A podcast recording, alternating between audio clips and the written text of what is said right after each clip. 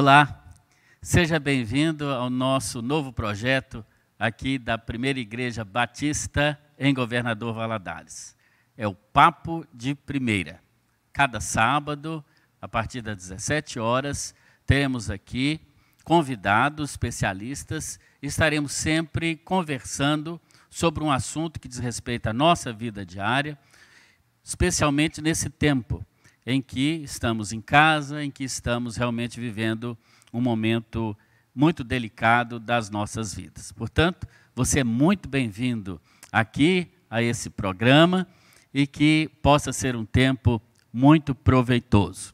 Aproveite agora, envie o link do nosso ao vivo para um amigo, um colega de trabalho, um parente, para que todos possam acompanhar. O nosso tema hoje é depressão.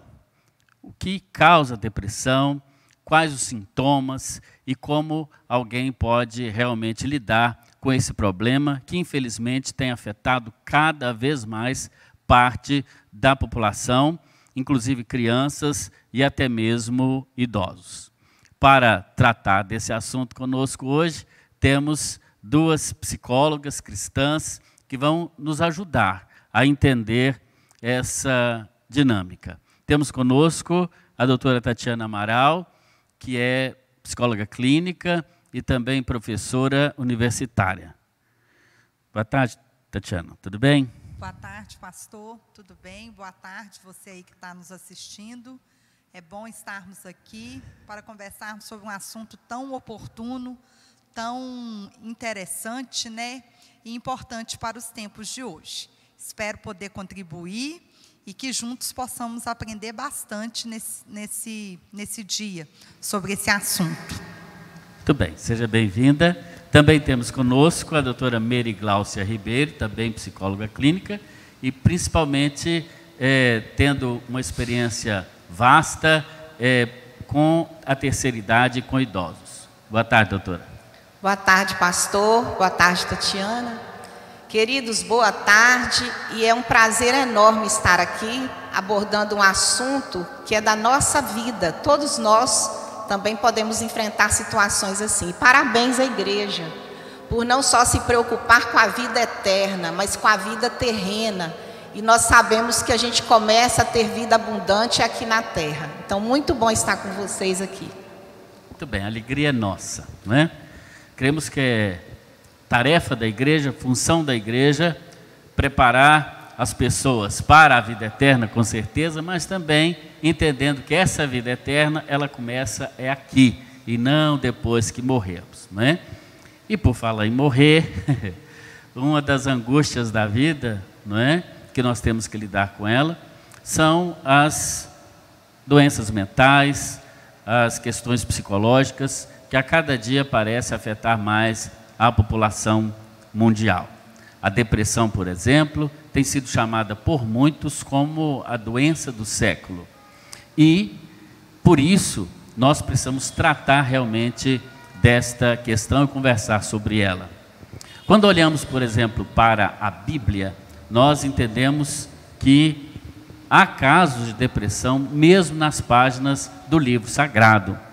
É clássico o caso do Antigo Testamento, do profeta Elias, que depois de derrotar os profetas de Baal e ouvir que Jezabel, a grande rainha, é, esposa de Acabe, o é, amedrontava, o ameaçava de morte. E o texto bíblico diz que ele teve medo, ele temeu pela sua vida e foi se esconder numa caverna. E ali ele abandonou o seu ajudante, a pessoa que estava com ele, e teve muito medo, a ponto de pedir, inclusive, a morte. Sabemos o que aconteceu com ele depois, e o nosso Deus é um Deus tremendo, eu diria até irônico, porque mesmo Elias tendo pedido a morte, foi exatamente isso que Deus não permitiu que ele tivesse, né? Ele foi trasladado, foi tomado pelo Senhor. Também temos muitos outros exemplos de personagens bíblicos que enfrentaram tristeza profunda É o caso, por exemplo, do próprio Cristo, que no jardim do Getsemane, ele enfrentou uma tristeza tão grande a ponto de falar com aqueles que estavam consigo, no caso seus discípulos, a minha alma está angustiada até a morte. Então, isso pode nos indicar de alguma maneira que ser humano, e Jesus era muito humano, é de alguma maneira é, viver ou ter que conviver com algum tipo de sofrimento que nós hoje podemos identificar como um sofrimento psíquico, não é? E que a depressão ela não é de agora, ela nos acompanha ao longo da vida humana. E o que a gente poderia então, para começar a nossa conversa, é tentando de alguma maneira definir o que seja depressão, não é? é toda tristeza, será que é depressão? É, ou, ou, ou, a depressão é só uma tristeza que pode passar, que, que, que é, é, é rápido? Como é que é isso, Tatiana? Então, quando a gente fala de depressão, nós falamos sobre é, uma mudança que ocorre no nosso humor, né? Essa mudança está relacionada com a tristeza mesmo. Falar de depressão é falar de tristeza, porém, é, como estávamos falando agora há pouco, né, Meire? Uma tristeza muito acentuada, né? Ou seja, ela tem uma dimensão muito maior, tá? É, quando eu falo em depressão, eu falo, eu posso entender também que algum, outras mudanças que, que acontecem comigo. Por exemplo, o meu prazer, ele geralmente ele fica diminuído. Como que isso funciona, né? Às vezes eu tenho prazer em fazer alguma tarefa doméstica, alguma atividade laboral ou atividade social. Então, na depressão, esse prazer, né, geralmente ele diminui de uma forma muito significativa. Um outro efeito que a depressão causa também é um cansaço muito significativo, né? Você começa a sentir esse cansaço por às vezes fazer pequenos esforços. Então, se antes você, por exemplo, é, trabalhava muito bem, arrumava uma casa muito bem, é, fazia uma comida muito bem, com mais agilidade e habilidade, uma pessoa deprimida, ela vai ter dificuldade nesses aspectos, né? E isso gera a, a angústia, a confusão, porque você pode se perguntar: nossa, o que está acontecendo comigo? Demorei tanto tempo para fazer essa atividade que antigamente eu fazia com poucos minutos, né, com mais energia, com mais disposição. Então, a, a depressão, ela tem a ver com essa mudança no nosso humor. Ela rebaixa o nosso humor, né? O nosso humor, ele fica deprimido. E isso vai afetar três tipos de área na nossa vida: as nossas atividades domésticas, as nossas atividades laborais e as nossas atividades sociais, assim colocando de uma maneira é, bem geral, tá? E aí, pastor, eu gostei muito da sua introdução, né, passeando aí por alguns personagens bíblicos que já vivenciaram essa experiência de tristeza acentuada, e eu acho muito importante pontuar sobre isso, porque no pró na própria comunidade cristã, não sei se a Meire compartilha é, da mesma percepção, há uma dificuldade muito grande em aceitar e compreender a depressão. É como se ao cristão é, ele fosse um ser muito especial, que ele não é, pode é, ter esse tipo de problema. Né? Eu já ouvi pessoas é, provarem por A mais B que nós não identificamos esse tipo de situação na Bíblia, principalmente com Cristo. Né? Às vezes as pessoas da terceira idade que tiveram uma outra formação religiosa, né, foram é, expostos a outro tipo de aprendizagem. Eu queria que o, o, o tanto o mediador quanto a Meire é, falasse um pouco sobre isso, eles chegam a se sentir até ofendidos, né? Como assim os homens de Deus tiveram depressão? Né? Você está doida? Jesus é o homem, né? é, é o Deus que se fez homem e foi perfeito e não pecou, dando a entender que depressão é consequência de pecado. Né?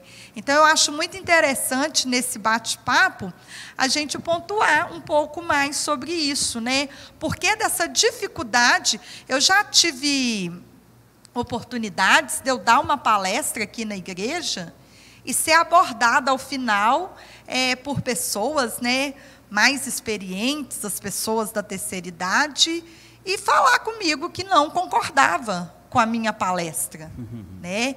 E às vezes a palestra ela foi toda fundamentada é, nos livros que todo mundo se orienta para diagnosticar uma depressão, uhum. né? E a gente acreditando ou não na existência desse fenômeno, o que a gente precisa entender é que ele existe, é uma doença e tem acometido principalmente aos cristãos. Né? Então, eu, é, o pastor citou o caso de Elias, de Jesus, eu queria citar o caso de Jó. Né? Depressão, é, às vezes, ela chega por causa das perdas, e aquele tanto de perdas que acontece com Jó né, gera nele uma depressão. Uhum. Né? Tem o caso aí é, da sogra de Ruth, é isso mesmo? Noemi? Noemi. Noemi, ela até fala que é, ela, ela pede ao Senhor para mudar o nome dela para Mara, né? É. Porque a vida se tornou amarga. Mara, né? amargura. Né? Então, eu queria é, encerrar esse primeiro momento é, falando o que não é depressão também. Não é frescura, não é pecado, né? não é algo passageiro, não é preguiça, né? e nem é algo que a gente se controla. Porque às vezes nós vamos precisar é, de ajuda profissional, como psicólogos, psiquiatras e de ajuda espiritual também. Não queremos aqui invalidar né, o poder das escrituras, o poder da fé, é, assim como a fé tem esse mesmo poder sobre qualquer outra enfermidade, tanto física quanto psicológica. Então, é ressaltando, depressão não é falta de fé e nem pecado. E aí eu passo a palavra para os meus colegas, é, com todo respeito, viu, pastor? Porque o pastor é um colega, é um psicólogo. É, para o pastor, eu queria é, debater o seguinte: por que, é tão difícil a comunidade cristã aceitar e lidar com a depressão? E por que, que a terceira idade, Meire, ela tem essa dificuldade né, de, de ter esse entendimento? E às vezes é, vai fundamentar é, os seus argumentos na Bíblia. Né? Então eu queria ouvir um pouco é, vocês. Muito bem. Na terceira idade, a gente percebe que ao longo da vida a gente vai tendo perdas.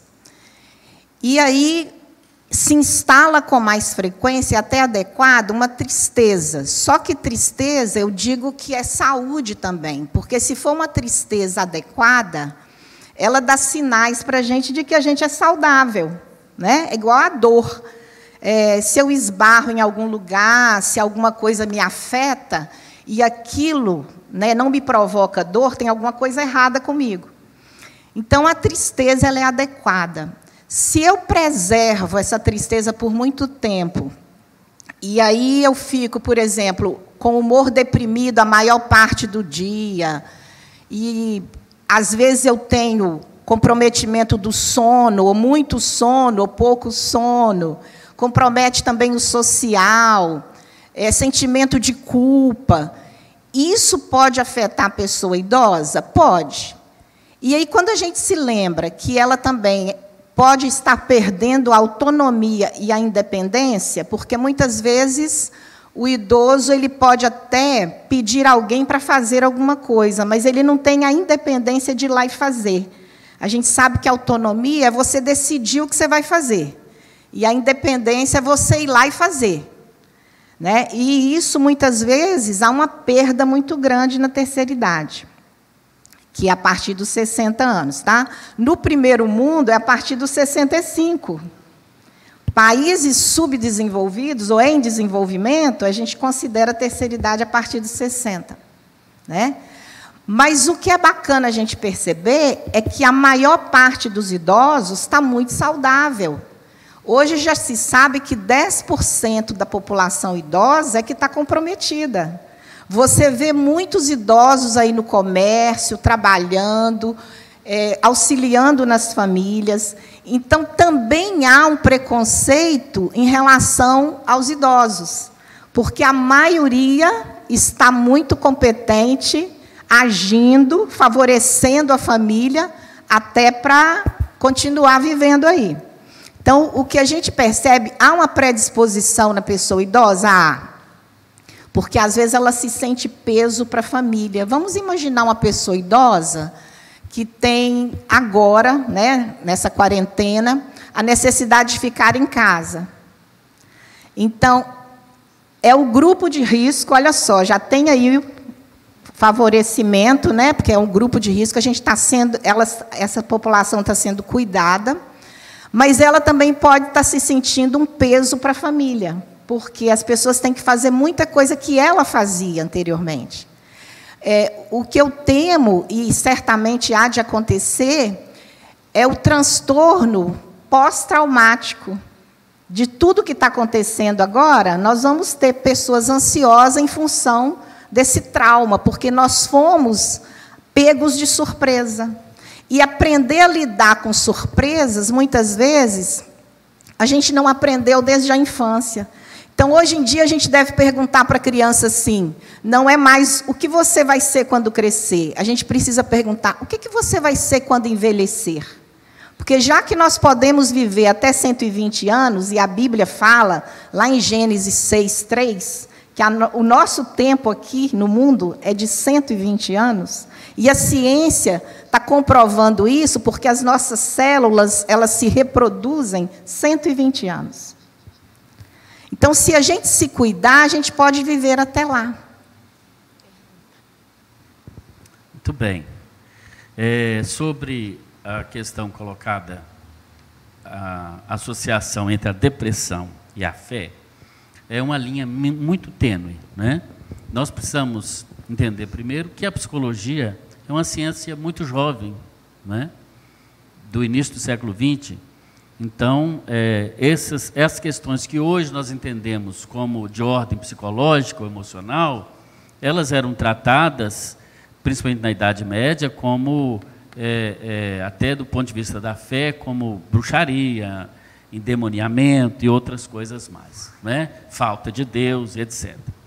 A questão é que isso vem não é, é, ao longo dos anos, então muitas pessoas pensam, não, depressão é falta de Deus, você deve estar orando pouco, está lendo a Bíblia pouco.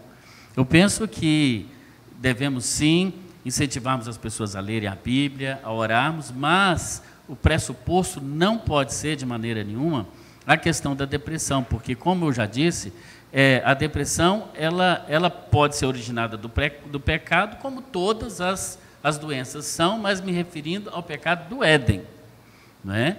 Do Éden. E é lógico que pode ter alguma coisa ligada com a culpa, ah, com alguma coisa relacionada à vida pregressa da, do paciente, do indivíduo, mas associar falta de fé, falta de leitura bíblica com depressão é no mínimo cruel, porque essa pessoa que está cometida dessa enfermidade, ela já não encontra ah, ah, diante de si a resposta para muitas das situações que ela vive. Ela mesma já não entende por que ela está sentindo aquilo, e por isso a necessidade, como a Tatiana falou, de um profissional, no caso da psicologia, que possa ajudá-la. Um outro, uma outra questão também que a gente tem que, que, que levar em conta é que ainda há um preconceito sobre ah, ou a respeito das doenças psicossomáticas. É, é interessante que ninguém questiona, por exemplo, quando uma pessoa está com dor de cabeça, ou está com a dor de garganta, uma infecção de urina ou coisa que o valha, que ela deve tomar um remédio, que ela deve procurar um médico. Mas no que diz respeito às doenças psíquicas, ah, muitos cristãos questionam a ida ao psicólogo ou ao psiquiatra, ou até mesmo o uso é, de medicamento é, para essa finalidade. E é interessante que as pessoas que até fazem uso de medicamento para controlar a depressão ou para que até os sintomas é, possam é, desaparecer, elas o fazem, mas com um profundo desejo logo de acabar com aquilo. Quantas vezes no gabinete pastoral, até nos cultos, a gente recebe essa, essa, esse pedido, né? Ora para mim que eu estou tomando remédio, eu quero deixar. Claro, mas, claro que todo mundo que toma remédio quer deixar de tomar. Mas é interessante que esse, eu chamaria de preconceito, é, principalmente de nós cristãos, e talvez particularmente nós cristãos evangélicos, né? É, temos em relação às doenças da mente e a resistência a realmente é, termos um tratamento adequado é, para isso. Poderíamos citar tantos outros exemplos bíblicos né, de quadros depressivos, de tristeza profunda, mostrando que o seguinte: somos seres humanos, feitos de barro, somos frágeis. E é, reconhecer a sua humanidade não é de maneira nenhuma é, pensar que é porque nós temos, não temos fé em Deus. O pastor, pois tem essa questão também de não só o que acontece aqui no ambiente é que pode precipitar a depressão. Muitas vezes há um déficit de substâncias do humor. Então Sim. não precisa acontecer nada aqui fora para a pessoa ficar com o quadro Ou depressivo. Seja, a causa está toda no físico. Isso. Né? Então, não, não é, são hoje, causas psicológicas. Isso. Hoje a gente sabe que a atividade física ela pode produzir substâncias do humor e até tirar a sua dor, porque ela também é um analgésico. E muitas pessoas deixam de fazer. Agora na quarentena, então, as pessoas estão é, desejosas talvez de fazer, mas pode fazer em casa. Até uma cadeira, uma toalha, um pezinho, né? Dois quilos de feijões. Então a gente sabe que a atividade física ela produz substâncias que dão tchau para a depressão, se ela for orgânica somente. Se mora no décimo andar, pode levar o lixo pela escada. Eles fazem aí. É, Pastor bom. tem depressão? Olha, é, na verdade, eu não sei se, se é os pastores que estão mais deprimidos hoje, se são as ovelhas que estão mais difíceis, estão levando os pastores à depressão, é, ou se é porque agora realmente dados têm sido, é, pesquisas têm sido feitas, dados têm sido mais divulgados, mas nos Estados Unidos, aqui no Brasil, é, as pesquisas não são feitas com tanto rigor, mas nos Estados Unidos nós temos pesquisas que apontam entre 40% e 70% de momentos, pelo menos, que algum pastor viveu de, de, de, que nós poderíamos chamar de quadros depressivos, que não é só tristeza, são quadros depressivos mesmo. E no Brasil, é, constantemente temos ouvido casos, né? até mesmo de, de, de suicídio. Por quê? Sobre os pastores, muitas vezes tem o peso do sucesso. Quer dizer, o ministério de sucesso hoje é o ministério que uma igreja ela se transforma numa mega church, porque hoje as igrejas modelos são as de mil, três mil, sete mil, oitenta mil, como tem aqui em Minas Gerais, uma igreja que diz ter 80 mil membros. Então, nós, os pastores, olhamos para esses casos e dizemos: aquele é um caso de sucesso, é um case de sucesso. E se eu não consigo implementar uma metodologia que, de alguma maneira, traga isso para a igreja, muitas vezes há uma cobrança velada de si próprio, dos pastores. Né? Quando um pastor encontra com o outro em seminários e, e encontros, a primeira pergunta que um faz para o outro é assim: quantos membros tem a sua igreja? porque dependendo do número de membros. Então, quer dizer, fora a própria questão de você ter que lidar com os problemas é, dos outros, não é? Você, o pastor, ele não bate o cartão e vai para casa, ele não, ele não bate o cartão porque ele está 100% de certa maneira, tem que estar à disposição. Há pessoas que criticam até as férias, né? Pastorais e, e etc. E sobre isso há um livro muito interessante é, para quem, principalmente pastores que estejam vendo, ou se você quer dar um presente para o seu pastor, eu já tenho o livro, tá, gente? Vamos dar outro.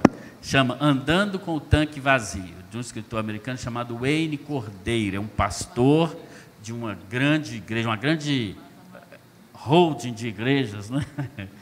É, e que é, ele mesmo se viu diante de um quadro do chamado burnout, né?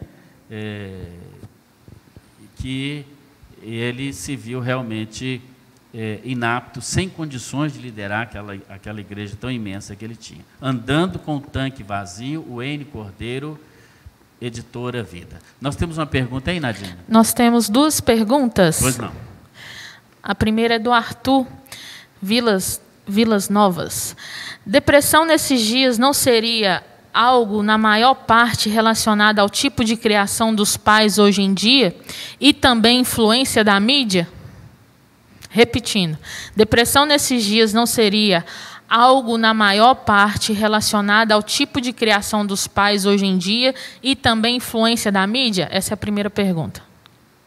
Poderia também ser isso, mas não só isso. Né? Aprender a lidar com frustrações é muito importante. E às vezes nem os pais estão sabendo lidar com frustrações, então deprimem. É, eu sugiro sempre aos pais que eu atendo, por exemplo, quando um brinquedo quebra, por que dizer para a criança, ah, daqui a pouco a gente compra outro? Não. Quebrou. O que, que a gente pode fazer agora? É não tirar da criança a oportunidade dela sofrer um pouco, mas não é tortura, não. Isso era aprender a lidar com as situações.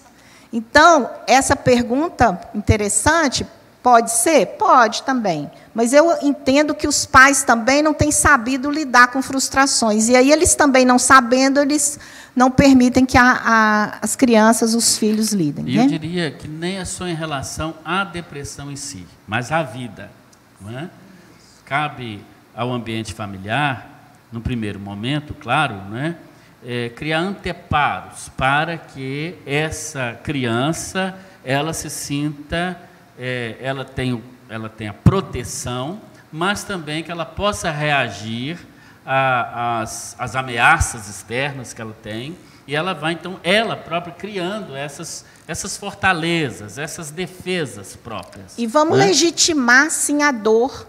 Está chorando? É para chorar. Exato. Né? Quando o animal de estimação morre, é deixar aquela criança é, passar pelo luto, né? o cachorro morreu, vamos, vamos fazer o luto, Isso. vamos fazer o enterro do cachorro, Isso. vamos fazer o funeral porque daqui a pouco a vovó vai morrer. Isso. A e... perda significativa, qualquer perda que a gente tenha, que seja Exato. muito significativa, ela é um luto. E a gente precisa é, ensinar essa criança a lidar com isso, sim. É, porque a perda, ela, ela é um dos motivos que causa a depressão. Então, dependendo de como o meu ambiente social, por exemplo, a família, né, vai me ensinar a lidar com isso, é, provavelmente vai ter influência, sim, é, em processos depressivos futuros. Mas é como a Meire falou, a gente não pode reduzir né, a, as causas somente a isso. É, não sei que horas que você entrou, mas a, a Meire né, acabou de colocar que talvez vai estar tudo ok na sua vida, né, e uma disfuncionalidade hormonal vai te colocar num episódio de depressão. Né? E aí, por isso, da, da importância de intervir né, com os profissionais que sabem avaliar esse problema. Né? A mídia hoje, ela, ela tanto traz contribuições quanto prejuízos, né? principalmente para a formação das nossas crianças, dos nossos adolescentes. Então, é necessário um filtro né, é, nós adultos, nós não vamos ver qualquer coisa. Eu tenho quase 40 anos, antes de dormir, eu não ligo a televisão num filme de terror. Isso não vai me provocar um, um bem-estar. Eu não fico o dia inteiro na minha casa com a TV ligada, acompanhando as notícias do coronavírus. Né? Também não vai me gerar um bem-estar. Né? Então, é, a mídia ela pode sim influenciar né, na, no, no, nosso desenvolvimento psíquico, né, influenciar o que vamos sentir ou não, né, como também pode ajudar. Agora, é uma oportunidade que os pais têm de uma intervenção. porque a mídia vai continuar assim. Então, é uma oportunidade do pai sentar e avaliar o que essa criança está vendo, é, reconhecer o que ela tem, porque nós temos uma predisposição a chorar pelo que nós não temos. E a gente vibra pouco com o que a gente tem. Então, a gente precisa aprender isso também. Celebrar, se alegrar com o que a gente tem, né? e não ficar só lamentando pelo que não tem. E muitas vezes a criança se compara com a coleguinha. Ah, o colega tem isso, a mãe do colega fez isso. E a gente acaba cedendo para o nosso filho ficar igual. E o nosso filho não é igual. E ele vai ter sofrimento lá no futuro, porque a gente achou que todo mundo tinha que ter a mesma coisa. Então, pode sim. Essa pergunta foi muito bacana. Muito bem. Tem outra aí, Nadine? Temos, da Janeringe. Depressão sempre existiu como doença. Porém, quero perguntar se a ciência reconhece ou detecta uma ação positiva da fé até hoje nessa questão, visto que aparentemente a doença tem sido recorrente hoje em dia. Nos Estados Unidos, é, tem até uma, uma, um grupo de estudos né, chamado, chamado de, de, da psicoteologia, que vai tratar a fé enquanto é, também um elemento é, curativo, né? um elemento é, de equilíbrio para o sujeito que está acometido de qualquer tipo de, de enfermidade, vamos dizer assim, psicossomática. Então, lá eles já têm pesquisas que demonstram, sim, que a fé, a pessoa que recebe a oração, a pessoa que pertence a uma, a uma crença, não é? há pouco tempo atrás, o próprio ministro da, da Saúde, né, que tem coordenado os trabalhos do, do, da questão do coronavírus, ele tem dito isso, né, que é a favor que, em alguma medida, com todo o, o cuidado necessário, as igrejas prestem aos seus fiéis algum tipo de assistência é, pessoal, presencial, não é? Então, a fé, com certeza, ela, ela vai ajudar o crente, e cremos nisso, o crente em Jesus Cristo, aquela pessoa que, que tem o Espírito Santo habitando na sua vida, ela tem muito mais capacidade de lidar com essas questões é, relacionadas à fé, em princípio. Mas, por outro lado, ela precisa ser estimulada, ela precisa ser orientada pelos líderes espirituais a não é, vou chamar de espiritualizar tudo, a não espiritualizar a doença psicossomática, assim como não se espiritualiza a, a, a dor de garganta. É uma enfermidade e muitas vezes causada, né, como já foi dito aqui, por desordem química do, do cérebro, por exemplo, é, substâncias aí, hormônios importantes que diminuem, ou que o cérebro, às vezes por algum trauma, uh, acontecido na vida da pessoa ou, ou, ou por um gatilho qualquer na vida dela, é, é, os, os, neurologistas, os, os, os psicólogos é, que trabalham com a questão do cérebro, né, os neurocientistas, eles têm é, é, buscado essas respostas também, que o próprio cérebro da pessoa, de algum, por algum motivo, ele para de produzir determinada substância, como, como é o caso da serotonina, por exemplo. Então, é, com o uso da medicação, por exemplo, isso pode, pode ser equilibrado e até essa pessoa ela passa a equilibrar melhor a sua própria fé. Ela passa a, a, a buscar a Deus de uma maneira mais tranquila, mais resignada, podendo também buscar o auxílio psicológico. Então, é, não, não tem como a gente dividir o ser humano assim, como se quem pega um bisturi e separá-lo, como alguns querem, corpo, alma e espírito. Isso aqui é da ordem do corpo, então é o médico que vai cuidar. Isso aqui é da ordem da, da alma, da psique, como os gregos chamavam. Então nós vamos mandar o psicólogo cuidar. Isso aqui é espiritual, então é o pastor que vai orar para espantar o demônio. Não, nós somos seres integrais. Quando a gente faz essa distinção, é uma distinção é, é, é, unicamente é, é, didática, mas o ser humano é uno, ele é um só. E, e tudo, como dizia aquela música, né? Vocês não escutam essas músicas, mas tinha uma música antiga que o, que o cantor dizia assim: tudo ao mesmo tempo agora. Assim é o ser humano, é tudo ao mesmo tempo agora. É o espiritual que influencia no emocional, que vai respingar no, no, no, no físico, né? no, no biológico. É o biológico desregrado que leva a uma, a uma perda hormonal, é, que vem até pela idade. Hoje nós estamos vivendo mais, então é essa, essa, essa pós-vida, né? após os 60, que até a década de Pastor. 30, 40 era, era até 60 anos, então essa pós-vida leva Quanto mais vivência, mais sofrimento. Hoje em dia, os avós, e daqui a, daqui a pouco a Merigal você vai falar um pouco mais sobre os, os, os idosos, mas eles estão tendo hoje tarefas que não tinham 50 anos atrás, que é o cuidado dos netos, esse tipo de coisa. Então, tudo isso traz sofrimento. Então, novos tempos exigem novas atitudes e uma fé renovada também. O é pastor, e o, o, o cristão, a diferença é que nós temos o Senhor. Essa basicamente é a nossa diferença.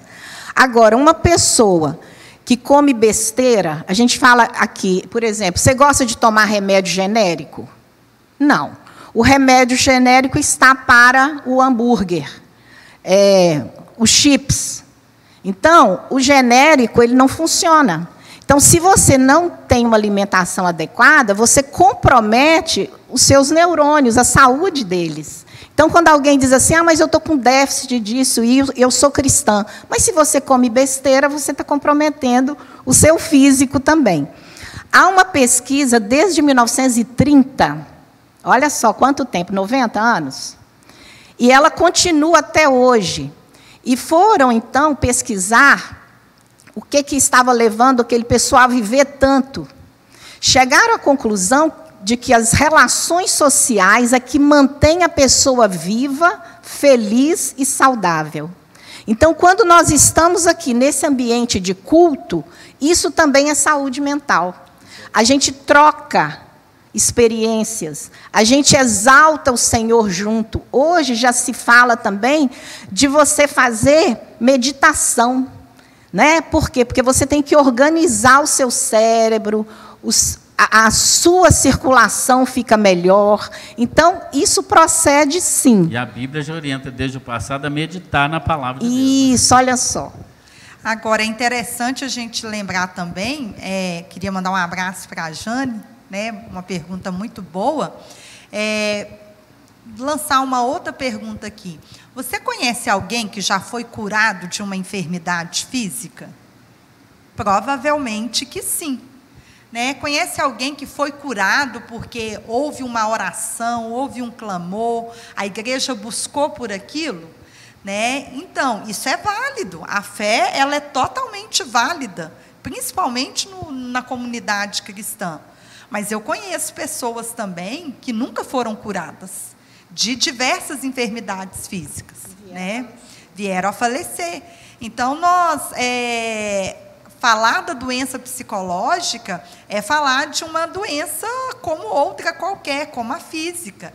Nós vamos recorrer ao médico, ao psicólogo? Vamos. Mas nós vamos recorrer a Deus para que nos ajude? Vamos também. O salmista declarou, né? Porque estás abatida, ó minha alma? Espera em Deus, porque ainda o louvarei. Ele conversando com ele mesmo. Ele então, conversando com ele mesmo. Ou seja, aquilo vai passar. Não é só né? você, Tamanho não é só a, você a que fala consigo dele, mesmo. Né? O salmista também E o falava, pastor né? pontuou uma coisa muito importante que eu queria relacionar com o que a Meire falou, no sentido espiritual. Nós temos mais perguntas ali, depois é, que a Meire falar. É, ele falou que essa fé que ajuda né, o cristão a se restabelecer, a curar, é uma fé estimulada, é uma fé praticada. O apóstolo Paulo nos fala lá daqueles que bebem o leitinho e daqueles que comem né, o alimento sólido espiritual. Então, quanto maior for o meu relacionamento com Deus, a minha experiência com Deus, a minha prática de oração, de leitura da Bíblia, o meu envolvimento com essa comunidade cristã, esses fatores nós poderíamos, inclusive, chamar de fatores protetivos. Né? Agora, se você é um crente meia tigela, desculpa aí a, a, a, sinceridade, né? Na hora que chegar uma enfermidade, seja ela de qual natureza, física ou psicológica, aquilo vai te derrubar, vai te pôr na cama mesmo.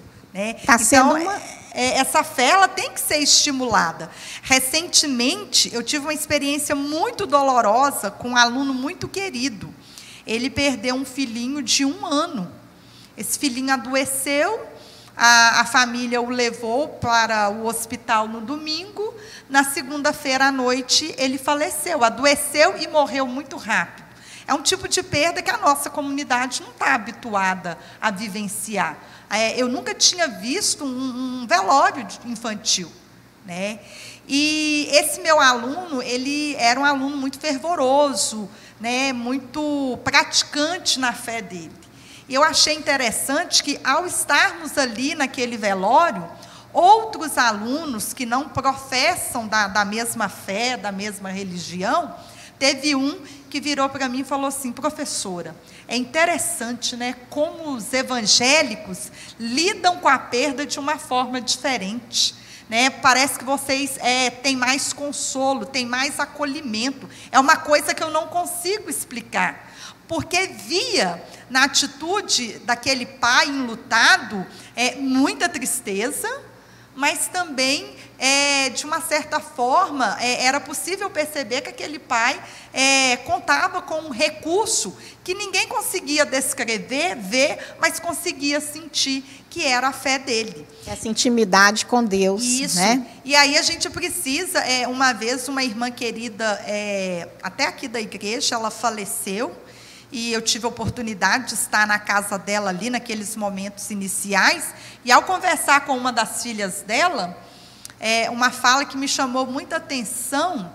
Ela, eu fui perguntar se ela estava bem. Ela falou assim: Eu estou bem, sim, e estou muito triste. É, vamos superar isso e, e, inclusive, acho que é dever nosso testemunhar para os filhos, era uma casa que tinha muitas crianças, é, de como o crente se porta diante da morte. Né? Que às vezes a gente desespera, é, a gente entra, inclusive, num paradoxo. Né? Vou até apimentar aqui. O mesmo cristão que vai falar que, que você não tem Deus porque você tem depressão, né? vai se desesperar diante de uma perda, que é a morte por Sim. exemplo, né? Então, é, essas questões são válidas de refletirmos. Né? Você me faz lembrar uma fala do pastor Mauro Israel Moreira, ele já está na glória, não é? E ele teve um câncer. E ele dizia para a igreja todos os domingos, ele pregava sentado, lá em São Gonçalo, Rio de Janeiro.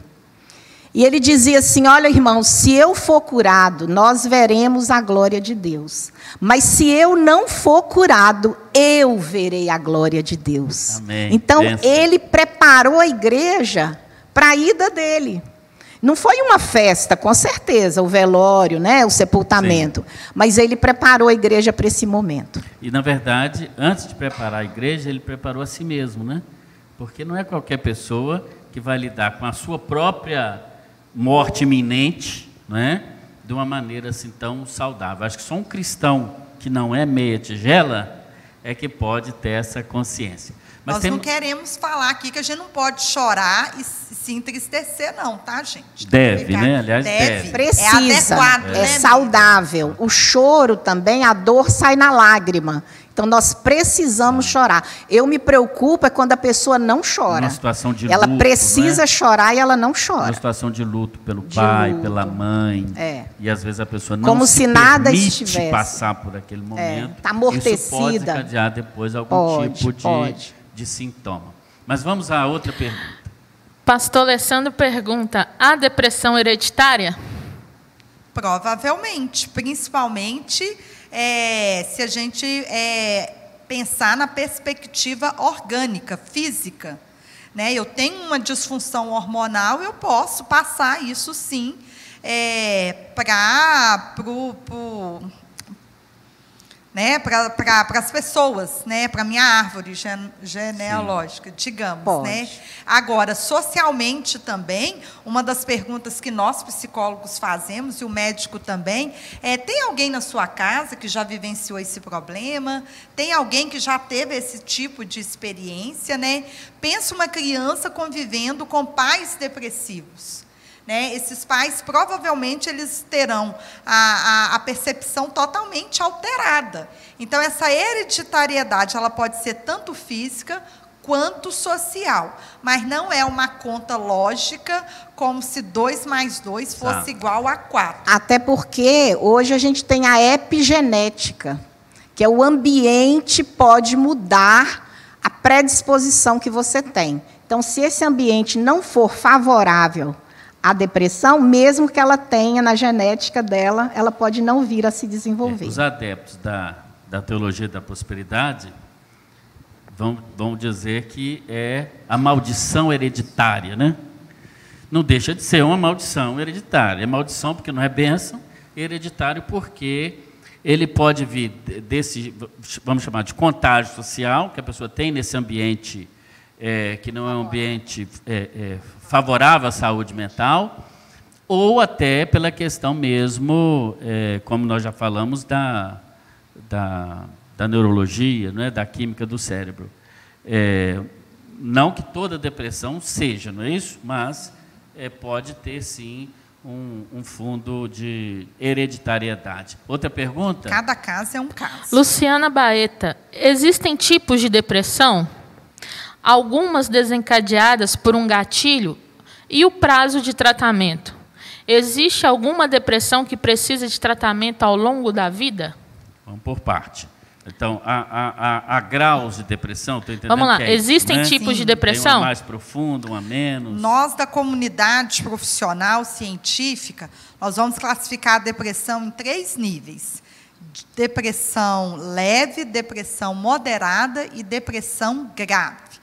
Isso tem a ver com a intensidade e a quantidade de sintomas que eu vou vivenciar no, na minha depressão.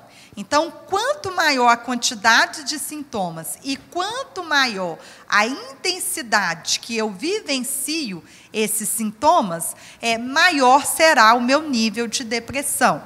A depressão também ela pode se diferenciar é, por outras questões, como, por exemplo, se você faz o uso de substâncias, é, por exemplo, drogas. Né? Você pode ter um episódio depressivo causado por uso é, pelo abuso das substâncias químicas.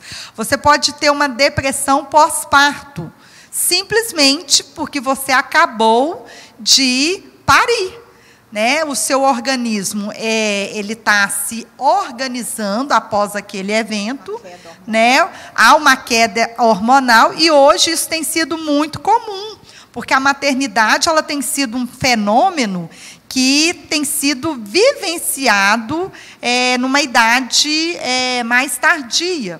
Né? Se antigamente as mulheres, é, se você se comparar com a sua mãe, quantos anos a sua mãe é, foi mãe? E se comparar com você, igual, eu fui mãe aos 32 anos. De vez em quando eu escutava minha mãe falar, com 25, eu já estava casada e já tinha criado três filhos, né? Já tinha parido três filhos, né? Porque isso era muito comum. Hoje a mulher ela quer se qualificar, quer estudar, quer se profissionalizar e depois que ela pensa na maternidade, isso afeta, porque há um, um tempo para o organismo se reproduzir. Né? Então, quanto mais cedo for essa maternidade, menos chance você terá de ter uma depressão. Quanto mais velha, maior as chances, porque o organismo ele não está muito preparado para isso. Outra coisa que causa depressão, por exemplo, é, vamos supor que você está fazendo um tratamento de câncer, ou qualquer outro tratamento, e tem que tomar toda uma medicação a interação daquela variedade de medicamentos no seu organismo pode provocar uma depressão em você, né? Por causa daquela medicação. Né? Existe também, né, né, aquela depressão que ela ocorre após um evento, né? um evento traumático. Sim. E isso pode ser um gatilho também, né? Pode. Há diversos gatilhos, como há diversas perdas. Né? Depende do nosso tombo. Né? A gente pode usar a metáfora aí que, às vezes, a depressão é, é uma pedra no meio do nosso caminho, que a gente vai tropeçar e cair né, depende do tamanho dessa pedra e depende, né, consequentemente, do tamanho desse tombo. Se for uma pedra muito grande e um tombo muito grande, a gente vai ter mais trabalho para tratar essa depressão. Né? A gente vai precisar de ajuda psiquiátrica, nós vamos precisar de ajuda psicológica, atividades físicas, são várias coisas. Ajuda espiritual. É, ajuda espiritual, inclusive. Né? Então, é, pode durar muito tempo, sim, o tratamento da, da, depressão. Respondeu as perguntas? É, porque é uma pergunta com várias. Com Isso, várias, né? falta a última. Qual que é? Existe alguma depressão que precisa de tratamento ao longo da vida? É possível, né? A gente não pode bater o martelo e falar que não. Mas há pessoas que vão tomar remédio aí para o resto da vida. Eu conheci né? um, um, colega que ele me dizia de, de um tratamento que ele ministrou a um, a um paciente, é um psiquiatra, né? E ele então disse que a, a pessoa teria perguntado a ele, mas até quando eu vou tomar o, o remédio? Até morrer? Ele disse, não, depois que você morrer, ainda vou jogar umas quatro caixinhas lá dentro da sua. Agora, vai, o que a gente vai tem. que você precisa, né? o que a gente tem visto, os médicos, quando eles indicam atividade física, e aí a gente percebe que a endorfina, a serotonina e outras substâncias são ativadas em função do, da atividade física e da boa alimentação, devagarinho eles vão retirando a medicação. Agora, é possível, sim, que alguém vá tomar remédio para o resto da vida. Por exemplo, nós podemos fazer uma outra metáfora aí com a hipertensão. Eu tenho hipertensão. Né? Eu tenho que tomar remédio todos os dias para controlar a minha, a minha hipertensão. Então, a minha hipertensão ela está sob controle. Então, a gente pode imaginar que uma depressão cuja causa é uma disfunção hormonal, e dependendo desse nível, né, a gente vai ter que fazer o controle com medicamento também. Agora, é importante lembrar é, um dia desse nós estávamos conversando aqui sobre ansiedade, né? É, como que eu controlo a ansiedade? Com estratégias de relaxamento. Como que eu controlo a depressão? Com estratégias de ativação comportamental. Na depressão eu não posso relaxar. Né? É até perigoso, eu vou ficar mais deprimido é, se você está diante de uma pessoa deprimida, é claro que com muita habilidade, sem muita cobrança social, né, a gente precisa ativar comportamentos que vão é, gerar mais benefício. Que então, que seria isso? Dá um exemplo. Um exemplo, o que a Meire está pontuando a todo instante aí. Ativar comportamento de atividade física. Né? A pessoa está com humor deprimido. Vamos fazer um passeio, vamos visitar uma pessoa, vamos sair para tomar um lanche, para comer fora. Né? A gente não é a pessoa que está ali em volta do deprimido tem que ter esse cuidado. Mas não é esse cuidado, não. Levanta, fulano. Levanta, sai dessa depressão, liberta em nome de Jesus. Deixa de preguiça, deixa de falta de fé. É com sutileza, com reage, habilidade. Reage. Né? É diferente de eu falar assim: é, vamos levantar um pouquinho, vamos fazer uma caminhada na ilha? Eu vou com você. Vamos tomar um café lá na casa da avó? Ela está chamando a gente. Então a gente tem que ter cuidado com a super exigência. Chamar para a ação, mas com habilidade é, social de fazer isso. Vamos lá, Nadine. O que, é, Juliane Mendes, o que podemos fazer para ajudar uma pessoa próxima que está com depressão? Nós temos mais outras perguntas. A primeira coisa é ouvir, ter uma escuta atenta e nunca ficar dando indicações do que essa pessoa precisa fazer. Se ela queixa-se de muitas coisas, é bacana você se colocar, né? Falar, o que, que eu poderia te ajudar? O que, que você pensou em fazer? Porque quando a gente dá muita pista, a gente está um pouco é, desvalorizando o sentimento dessa pessoa. Invalidando, né? Então, o que, que é legal? É você ouvir atentamente essa pessoa. E ela vai dizer com certeza: ah, mas eu estou te alugando, né? Eu estou falando demais. Não, eu estou aqui para te ouvir. Que, que você gostaria de falar mais? Em que eu posso te ajudar? Então, a pessoa que está com depressão, ela quer um ouvido, uma escuta atenta. Basicamente é isso. Agora, lógico, se ela quiser a sua ajuda, aí você vai ter a liberdade de dar opinião. Agora, a princípio, não. Porque quando você dá muita pista, muitas dicas, solicita demais, ela não está dando conta. Ela pode até vir a ficar mais deprimida ainda. E isso é uma né? forma, inclusive, de você invalidar os sentimentos dela. A nossa cultura, infelizmente, nós temos esse movimento de invalidação da tristeza. Porque a gente não dá conta dela. É, e aí, a é? gente, uma, uma das formas de invalidar a tristeza das pessoas é essa necessidade constante de promover a felicidade delas. Então, quando você está ouvindo, é, você simplesmente precisa ouvir. Né? Você não tem que sugerir, não tem que apontar nada. É, e às vezes nós erramos por essa constância em sugestões. Ah, faz isso, faz aquilo. Então, isso não é legal. Isso acontece muito com os pais, né, com seus filhos, crianças ou adolescentes. Eles não permitem que os filhos é, sintam tristeza né? Ver que está triste ali, não, vão fazer, vão acontecer, não, calma, né? Isso faz parte da vida. A tristeza, a função dela é repensarmos as nossas atitudes, nossas escolhas. Então a tristeza ela é algo muito importante, né? E lembrando que na depressão essa escuta é fundamental. Agora não é porque você está triste que você não é feliz. Felicidade não tem nada a ver com isso. Tá? Ninguém é feliz o tempo todo e nem triste o tempo Nós todo. Nós né, somos né, felizes. Nós somos, apesar de termos momentos angustiantes, depressivos, mas a nossa felicidade, ela não tem nada a ver com tristeza e com depressão. Felicidade é um outro patamar. Eu queria né? ouvir você, Mary Cláudia, é, que é especialista né, no atendimento à, à, à terceira idade. Pode, pode falar assim mesmo, né? Pode. É, qual é, é a, a, na terceira idade a depressão ela é mais comum do que em outra faixa etária? E se sim, por quê e como deve ser o tratamento, é, digo assim, o relacionamento de um ente querido com esse idoso deprimido?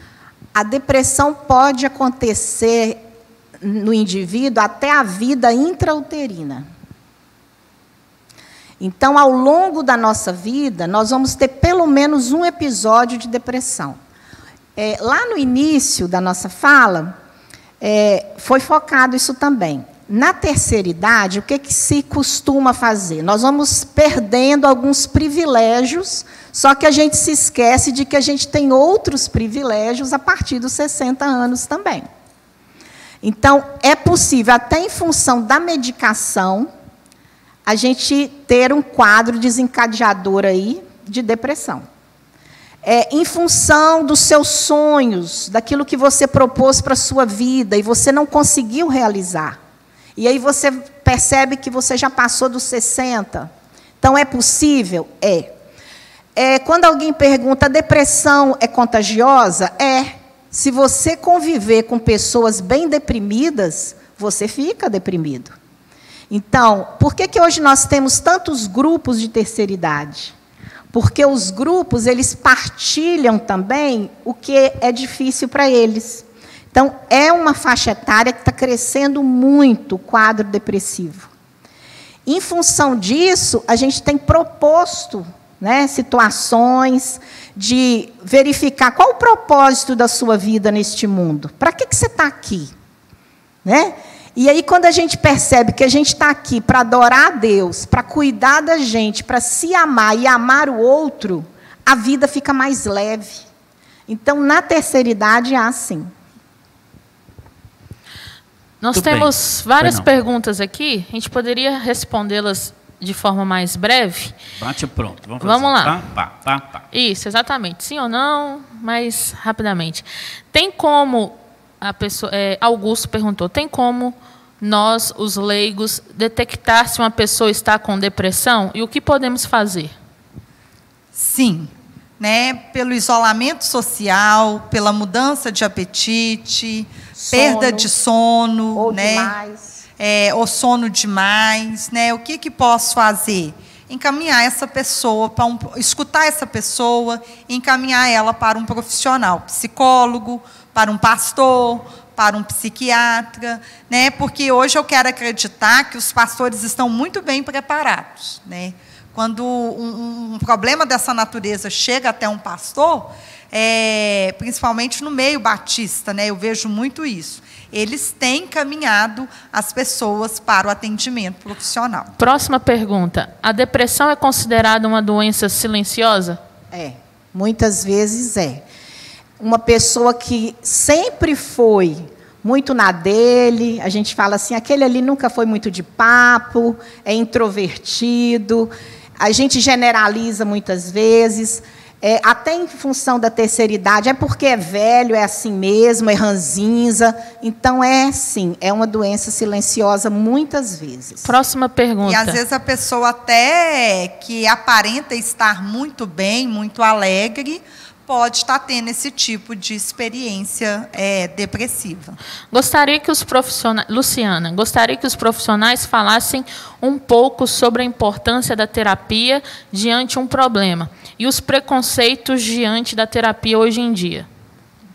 A terapia ela vai proporcionar ao sujeito, né, ao paciente, eh, ferramentas, condições para ela eh, descobrir, digamos assim, né, para que ela mesma possa eh, descobrir as possíveis causas, não é, dessa que tem levado essa pessoa a, a- a ter determinado comportamento depressivo e vai dar, dar a ela ferramentas para ela poder sair dessa, dessa situação. Claro que há casos e há casos, né? Há casos da terapia e no caso de depressão, eh, muito corriqueiramente, ela precisa estar também sendo assistida por um médico, por um psiquiatra, porque o psicólogo ele não prescreve medicação. E isso precisa ser feito por um médico. Então, geralmente é um trabalho em conjunto, né? Qual que é a outra pergunta? A depressão somente atinge adultos ou também pode ocorrer em crianças e adolescentes? É, a doutora já respondeu uma novidade para mim que até Ela pode acontecer em qualquer estágio Agora, de desenvolvimento podia, humano. Podia falar assim rapidamente é, sobre os adolescentes, né? Que, que também que é essa fase da vida, digamos assim, esses extremos, né?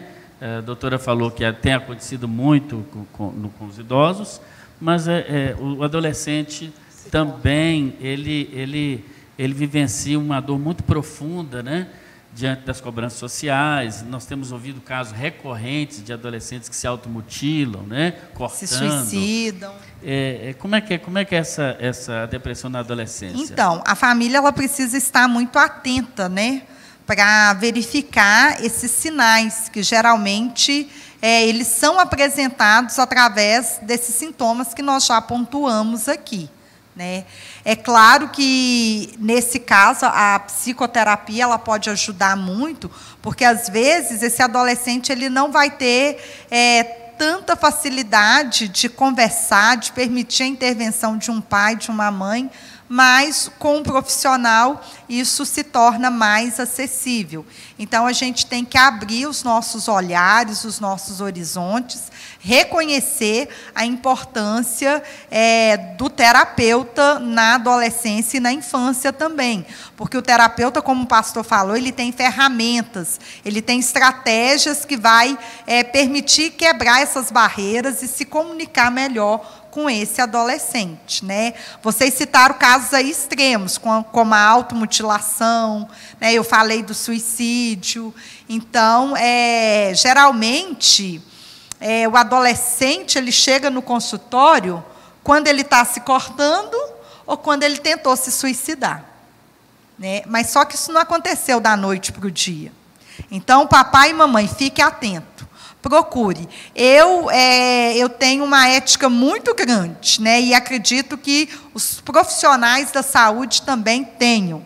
Né? É, se não há demanda para que aquele adolescente fique no consultório, nós não vamos manter aquele adolescente no consultório. Então, nós saberemos avaliar. Às vezes, tem o um mito de que aquilo vai passar, e não passa. Né? Não é verdade não é verdade, né? E às vezes até passa, né, com a notícia de que o seu filho se enforcou, que ele cortou o pulso e foi embora. Mas adolescente é assim mesmo, não, não é da idade, não? Não, não é da idade. Adolescente, é, a adolescência é uma das fases mais lindas da vida é uma fase alegre, né? tem os seus altos e baixos, a sua intensidade, mas é a fase da criatividade, a fase de fazer amigos. Então, a gente tem que mudar essa visão aí da adolescência. É, a gente, às vezes, tem alguns, alguns preconceitos mesmo, assim como dizer, adolescente é assim mesmo. Né? Falar sobre adolescente, uma outra indicação de livro, é Adolescência Normal, da, de uma escritora argentina chamada Arminda Berasturi, das ciências, ciências médicas, se não me engano. Agora, é, Mary não é normal também, assim como é normal o adolescente, a gente dizer, não é normal o idoso que se aposenta, ele ficar deprimido? Então, nos países de primeiro mundo, quando está faltando assim dois anos para a pessoa se aposentar, já começa a desvincular da atividade. Então, por exemplo, a pessoa deixa de ir às segundas-feiras. Então, a pessoa vai introduzindo no seu dia a dia outras atividades.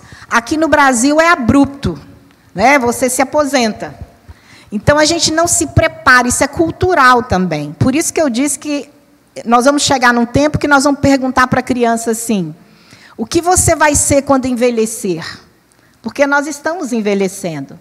Então, é sim, pastor, nós precisamos é, ficar atentos à questão da aposentadoria. Você se aposentou daquela atividade, mas você pode ter outras. Você pode colocar no, no seu dia a dia, na sua rotina, outras atividades. Eu conheço pessoas que agora estão segu, na segunda universidade, né? fazendo já mais um curso superior. Então, assim, tem também pessoas online, esse momento agora. Então, muitos cursos até gratuitos que você pode fazer. Então, a aposentadoria não é sinal de que você morreu. Foi um tempo assim? É possível que sim, tenha sido. Né? Ah, eu estou doido para me aposentar. Para fazer o quê? Ah, para dormir. Vai dormir o dia inteiro? Então, isso nem é saudável. Então, hoje, a aposentadoria é uma etapa. Você vai passar por um outro momento da sua vida. E tem algumas empresas que elas preparam os seus funcionários para a aposentadoria. Né? Eu já tive a oportunidade de falar três vezes no PPA da Petrobras. Né? E um dado interessante é que esse programa, dentro da Petrobras, ele, você só participa se você quiser. Então a adesão é, não era uma, não tinha uma taxa muito alta, era uma taxa mediana, né? Então o que, que eu quero chamar a atenção? É, eu não sei onde você trabalha, mas hoje é, a, as empresas, principalmente as grandes empresas, elas têm um profissional de psicologia que vai, inclusive, se preocupar com essas questões.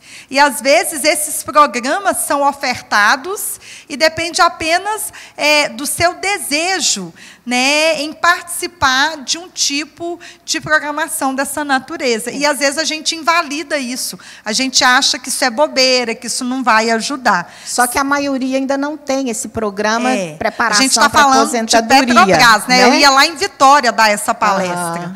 Né? Então, é uma empresa muito grande no, no nosso país. Você né? tem projeto para a sua vida? O que, que você vai fazer daqui a cinco anos? Como é que você gostaria de estar daqui a 10, 20 anos? Então, isso também ajuda a gente a envelhecer com qualidade. Igual, eu gosto de pensar que quando eu tiver 60 anos, ou 55, vou falar 60, que eu já estou com 40, eu quero estar tá na faculdade fazendo agronomia Olha, né? Uma coisa completamente diferente do que provavelmente eu trabalhei a vida toda. Eu sonho com isso. Uhum. O que, que eu vou fazer quando as minhas filhas estiverem na adolescência? Né, tiver saindo todo mundo para ir para a escola, eu sonho em sair junto com elas e estar tá numa faculdade, estudar de manhã. Uhum. Eu nunca pude estudar de manhã, porque eu tinha que trabalhar e estudar à noite. Então, é esse tipo de perspectiva, de sonho. Às vezes eu viro lá em casa para o Felipe e falo, vou fazer medicina, Felipe. Ele franze a testa e fala, pelo amor de Deus, para de estudar. Só que o né? nosso mundo hoje é um mundo diferente. Hoje nós temos profissionais especializados em terceira idade. Nós temos academias aqui na nossa cidade é, em, em, horários exclusivos para a terceira idade, inglês para a terceira idade. Então, Já assim, tivemos a faculdade da terceira idade. E temos, né, né um a Fadvale ainda tem, né? Tem. A Fadvale toda segunda e quarta tem é, curso para a terceira idade. Então, assim, hoje é um mundo diferente. Foi o tempo que a aposentadoria era sinal de morte, hoje não mais. Até porque, pastor, na França foi que começou essa titulação é, terceira idade. Por quê? Porque as pessoas estavam se aposentando muito cedo. Então, ah, aquele ali é idoso. E olha, não é pecado, não é errado a gente falar velho. Eu estou ficando velha. Né? Eu não quero nem pintar os cabelos, eu quero assumir a minha velhice. Porque, olha só, nós, nós podemos dar frutos mesmo na velhice. E nós estamos aprendendo a envelhecer. Porque só foi na década de 70 que o Brasil começou a acordar para esse fenômeno. E é o, o país que está envelhecendo mais rapidamente no mundo. Então, no ano 2025, a cada cinco, nós seremos um idoso.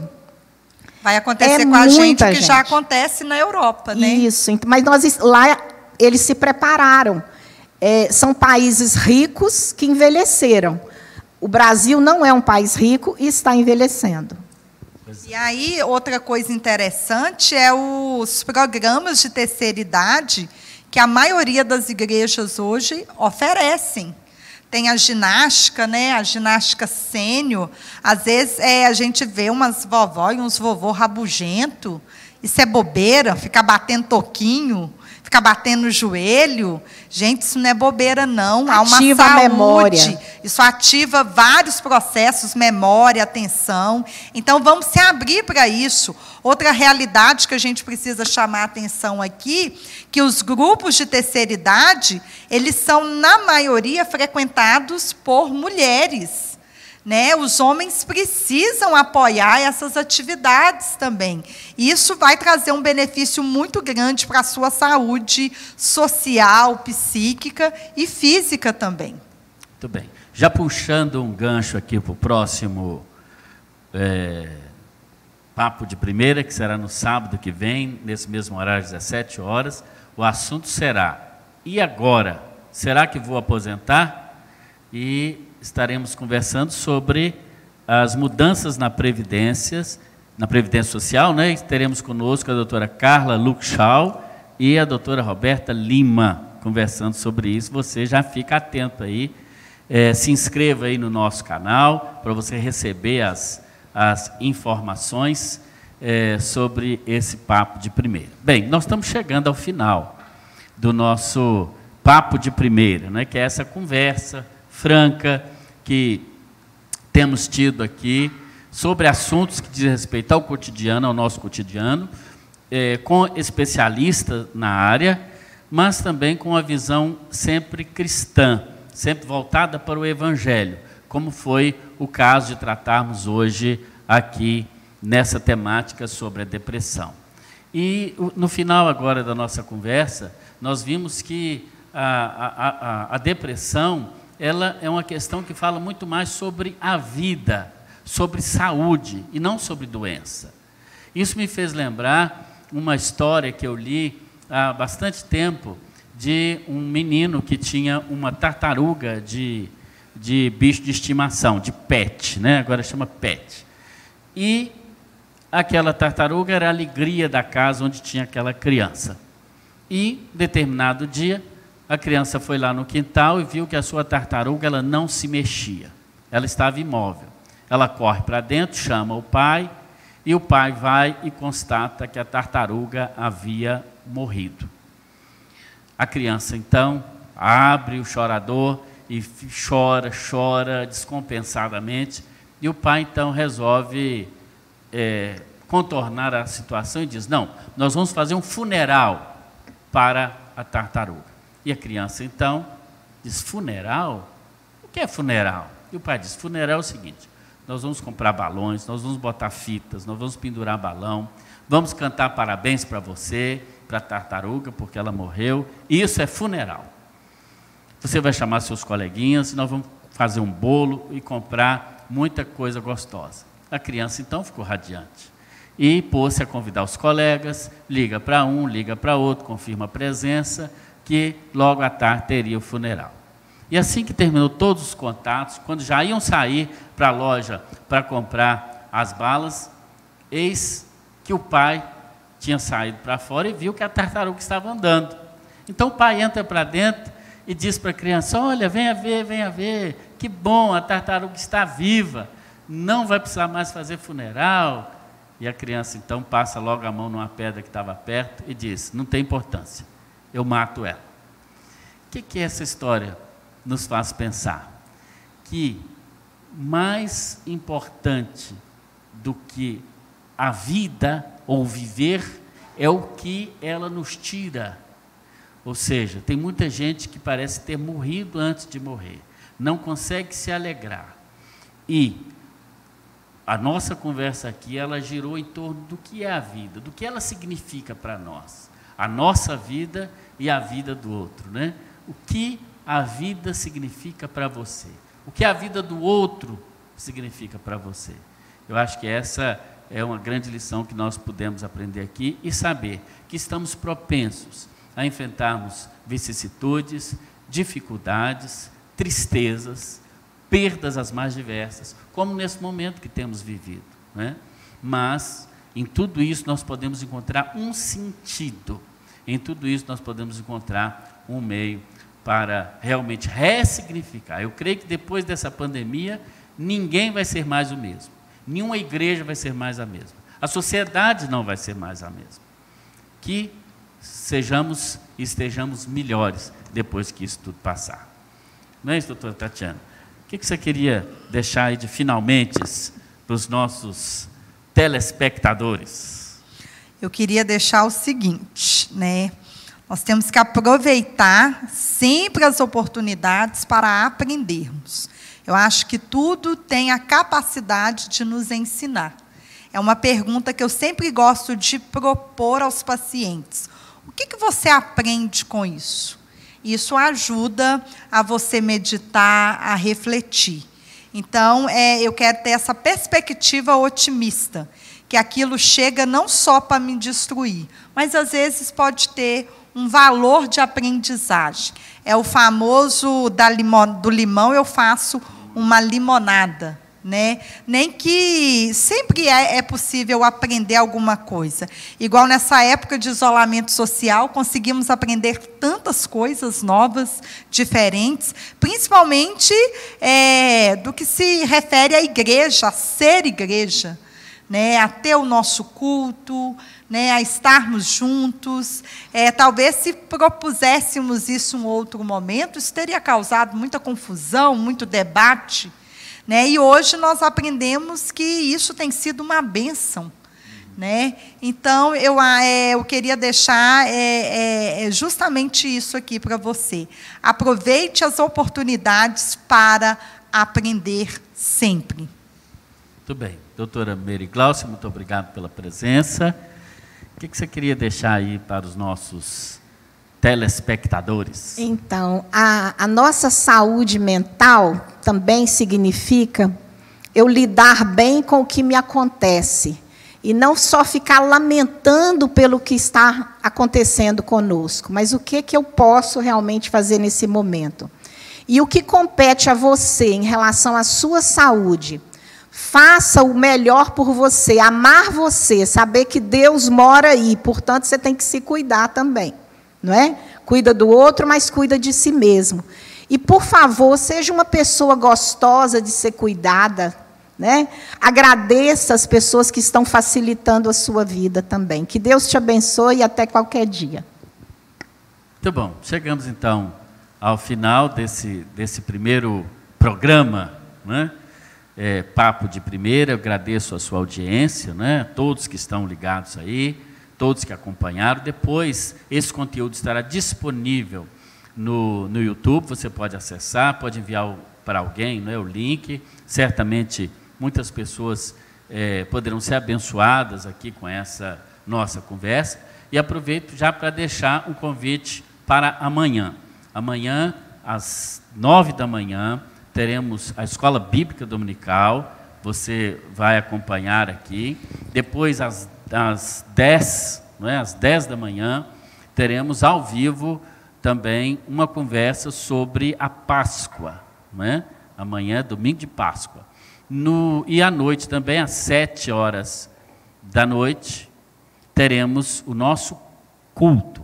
Então, um culto especial sobre a Páscoa, amanhã, às sete da noite. Não às sete e meia, às sete da noite. Mas antes, como você já está acostumado, às 18 horas, teremos o culto infantil, para você reunir toda a criançada. Nós vamos mandando aí para você no seu WhatsApp, é, para que você possa estar lembrando.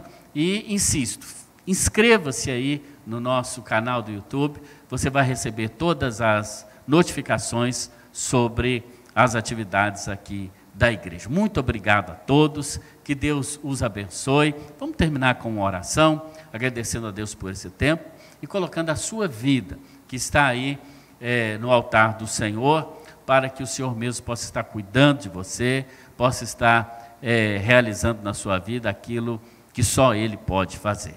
Nosso Deus, muito obrigado, Senhor, por esse tempo, muito obrigado por esse momento em que pudemos aqui falarmos de assuntos tão delicados, mas, ó Deus, sempre pautados, Pai querido, na fé que temos em Ti, na Tua palavra e também no privilégio que o Senhor nos deu do conhecimento científico para podermos ajudar outras pessoas. Seja, Pai, com cada um dos que estão nos vendo e ouvindo nesta hora, especialmente aqueles que estão com algum tipo de sofrimento, que a Sua mão poderosa, que o Senhor que sofreu antes de nós, muito mais do que nós, tanto na alma, quanto no corpo, quanto no espírito, que o Senhor mesmo, com compaixão e graça, visite cada vida agora.